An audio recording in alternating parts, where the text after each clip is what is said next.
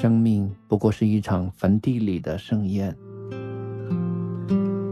饮吧，唱吧，死亡就微笑着翩翩飞临。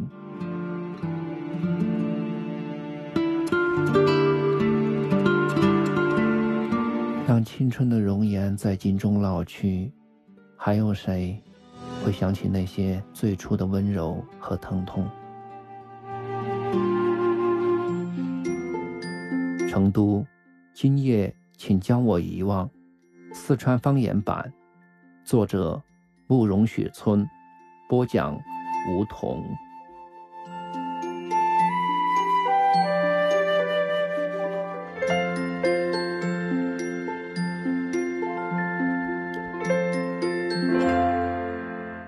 第十四集。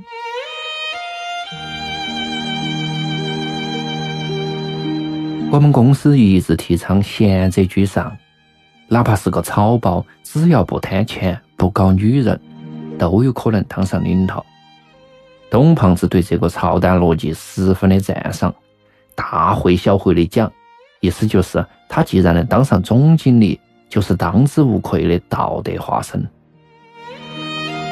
五一前，公司开了一次会，主题肯定是针对我。董胖子翻起白眼儿，义正辞严的质问：“一个人对自己的家人都不负责，我们怎么能希望他对公司负责呢？”我也没客气，抢过话头来就说：“我同意董总的看法，希望大家能表里如一，对家人负责，对公司负责，不要人后一套，人前一套。”刘三儿刚想插话，就被我狠狠的瞪了一眼，张了张嘴。就低下了头去。我好色在公司是出了名的，这要感谢董胖子的大力宣传。去年有个副董事长来成都视察工作，找我谈话的时候告诫我要注意生活作风，做一个负责的好男人。我心头那个气呀，心想我又没有勾引你老婆，强奸你女儿，你操的是哪份儿线心呢？这个事肯定是董胖子给我下的烂药。到现在我也断了当总经理的念头，只求安安稳稳的干上两年，把欠款处理了，再找个机会另谋出路。我的理想就是开个汽修厂，拿李良投点资，再把技术高超的李师傅挖过来，相信一定会赚钱。想想也挺可悲的，我小时候志向远大。想当这个家那个家，一度还想做个周润发演的那些黑道英雄。在黑夜的福地，我睁开双眼，世界哑口无言。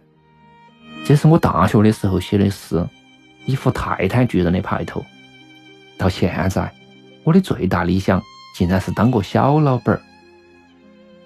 生活的水面越来越低，看上去也并不像当初想的那么美。挺让人灰心的。董胖子神色不变，开会、讲话、处理文件，毫无破绽。我实在是佩服他的定力。散会后，他斜到眼睛看了我半天，让我感觉冷飕飕的。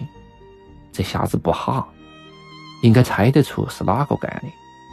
这会儿说不定在心里头想啥子歪招。不过我也早有安排，他嫖娼跳楼的报道，我五天前就传真到总公司去了。装惯了圣人的董胖子，一旦拔去了外包装，就比我这个真小人还要丑恶。我相信他这个总经理做不长了，贤者居上嘛，他自己说的。放假后的第一天总是特别忙。整个上午，我都不停的在打电话、接电话、签署各种文件。不要看刘三儿咋咋呼呼的，没得我，他还真的就耍不转。所有的客户都指认我。内江原来的经销商有四十万的货款超期没有回，他处理了一个多月，也没拿回一个子儿，灰溜溜的过来找我。我说：“你不是长本事了吗？请示你们董总去噻。”找我干啥子？他表情淡淡的说：“你是销售部经理的嘛，这事归你管。”我当着他的面拿起电话说：“王宇，再不还钱，小心老子砍你哈！”王宇在电话里头笑嘛：“你个龟儿子，就晓得找我要钱。”然后说他最近泡了个小歌星，歌甜人美，功夫好，尤其擅长唱《后庭花》。哎，这个家伙是个无赖，一谈正经事就开始漫天胡扯。我说：“少扯淡，你到底给不给钱？”王宇没得招了，说我下午先给你汇二十万，剩到的二十万要再等些日子。我看了一眼刘三儿，故意提高了声音对王宇说：“我明天要是见不到钱，就把你儿子做成狗肉包吃。”王宇说的小歌星，我在玻璃屋酒吧也认识过一个，姓张，起个骚哄哄的艺名，叫婉华。每次唱歌前都要嗲声嗲气的说一句：“万华今天为您献唱某某歌。”不过声音确实不错，台风也正，不乱扭乱摆，长发长裙，端庄妩媚，有点古典美女的意思。那段时间我天天去捧他的场，为了显派，我送了四百八十元一束的玫瑰。和一千八百八十八元的轩尼诗 XO，他很快被我的风采打动，就在公司那辆破烂的桑塔纳后座上，给我博了个精光。遗憾的是，他的叫床声并不像歌声那么动听。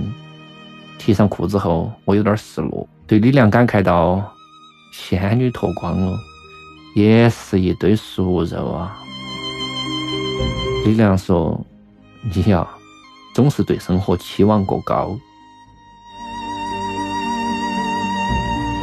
赵燕今天没来上班，我只好亲自处理汽修业务，从配件进货到付清洁工工资，签了一大摞单子。说起来，赵燕是个好帮手，这两年汽修厂的事基本不用我操心，业务稳定增长。但他的工资，但他的工资只有刘三儿的一半。才两千两百多，我心想，我算是瞎了狗眼，这次一定要把刘三儿的工资降下来，给赵燕至少涨到三千。那天跟到他的帅哥抢个二百五，估计也已经享用过他美丽的肉体了。用王大头骂我的说法，就是一泡牛屎屙进花瓶头。想到那么迷人的一个赵燕躺到别个怀怀头。我心头空落落的，像丢了个大钱包。按公司惯例，周一下午要召开总经理办公会，各部门头头脑脑的坐到一起共商发展大计。从四点钟开始，我就不断看表，心想：死胖子，我看你还有啥子脸坐到主席台上讲你的狗屁道德？董胖子走出了一步好棋，没讲职业道德，没讲忠诚与奉献，开口就是声泪俱下的自我批评，说他违背了自己的承诺，辜负了大家的信任，给四川公司丢了脸，不配当老总。我已经向总公司提了辞职申请，希望能作为普通员工继续为公司服务。说到激动处，董胖子是老泪滂沱。让不明真相的群众唏嘘不已。我坐在旁边不住的冷笑，心想：这瞎子也真的做得出来。他不去演戏，真是浪费了。这招确实高明，既承认了错误，又表了忠心。我看看董胖子回锅肉一样的肥脸，心头又腻味又佩服。这下估计总公司不会把他一撸到底了。最多只是象征性的惩罚一下，那么我想我的苦日子就不远了。董胖子一开始给我的印象非常好，胖乎乎的，显得很是憨厚实在。一九九六年上半年，我们经常在一起喝酒。他结婚的时候，我还送了一个二百元的红包，这在当时算是重礼了。真正骄傲的是，从他当人事部主管开始，那时候我还是一名普通的业务员。当官后的董胖子随时一副不可一世的样子，说话的时候嘴里头像含到母牛屁股。有一天，他桌上放了一份文件，我无意中瞟了一眼，他立刻像做作业一样的捂起来，说：“这不是你该看的。”我拂袖而去，心头愤怒的声讨他的鸡巴德行。从那以后，我们一直就面和心不和。很快，我也开始升官。从主管到经理，青云直上，比他还高一级。董胖子嫉妒之余，就开始人前人后说我的坏话。我也没有客气，逢开会就旁敲侧击的攻击他的虚伪。当面一套，背后一套，台上扮君子，台下扒裙子。几番交手，各有死伤。但战火一直在地下燃烧，直到他当上总经理后，才算是进入白热化。下班后去医院看了看老爷子，妈妈正扶到他在病房头走步。看到他们老两口相濡以沫的样子，我心头很羡慕。想三十年后，我和赵月会不会也有这么一天？我爸住院的这段时间。我和赵月忙得连吵架都顾不上，彼此之间有点相敬如宾的客气。不过，那个电话一直像刀一样横在心头，刺穿了拥抱、亲吻和所有的甜言蜜语，随时随地砸得我心生痛。高中的物理老师给我们讲过伤的含义，我想生活其实也就是一个伤。一直在慢慢残缺，永不可能完美。在卡上提了两千块，还李良的。其实我光在麻将桌上借他的钱就不下一两万，还钱云云只是我的姿态。我另外还有个小算盘，到关键时刻，恐怕也只有向李亮借钱。我必须把他心中的疑虑去掉才行。李亮依旧在打麻将，叶梅坐他对面的，打环坐起两个男的，我不认识。这个情景和两个月前我来这儿时一模一样。生活在一些似笑似哭的表情中转了一个圈，又回到原地，就像我当初只是做了一个梦，醒来后。黄粱已熟，朱颜依旧。CD 中放的还是莎拉布莱曼，李良还是在做碰碰服。也没看到我脸微微的红了红，不晓得这个细节有没有被李亮看在眼里。我把钱掏给李亮，被他踢了一脚，说：“你真恶心，那可是我孝敬你们老汉儿的。”我讪讪的把钱又装回口袋，也没鄙夷的看了我一眼，我的脸疼的红，恨不得找个地缝钻进去。李亮问我晓不晓得老大的事，我说老大咋个了？他把牌扣到，看到我，缓缓的说：“老大前两天被人打死了，在沈阳，一个小痞子干的。”我一下子就呆在当场。老大叫童清伟，身高一米八五，标准的东北大汉儿。毕业后分回老家，据说混得很不如意，先被开除工资，接到又离了婚，潦倒得一塌糊涂。一九九九年，他到过成都一次，坐下来就长吁短叹的，满脸都是杨白劳。才四年没有见，他都有白头发了，看得我们心头很难受。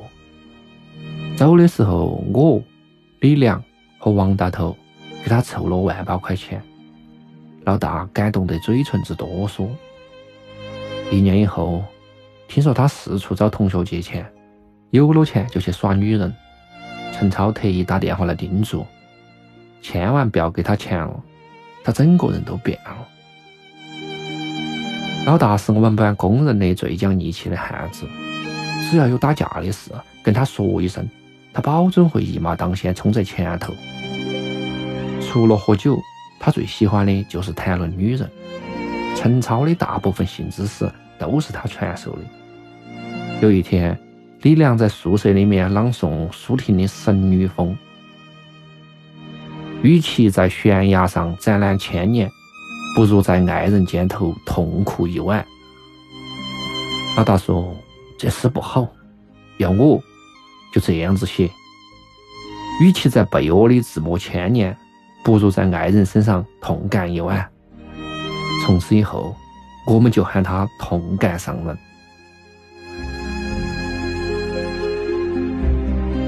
李亮叹了一口气，说：“来的也太快了，没有想到。”老大是这么个结局，我没有说话，想起老大骑自行车带到我们在校园里面到处乱窜，对我说：“现在要是有个娘们儿肯让我干，我命都可以给他。”八年之后，他已经变成飞灰，但他愿意以生命换取的幸福，似乎仍然是遥不可及。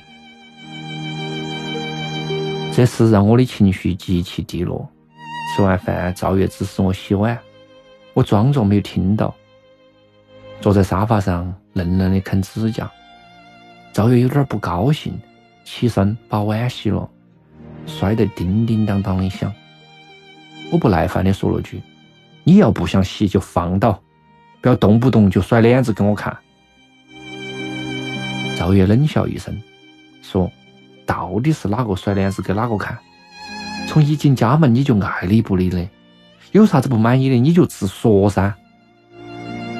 我说我能有啥子不满意的？我又没得半夜三点钟给我打电话的情人。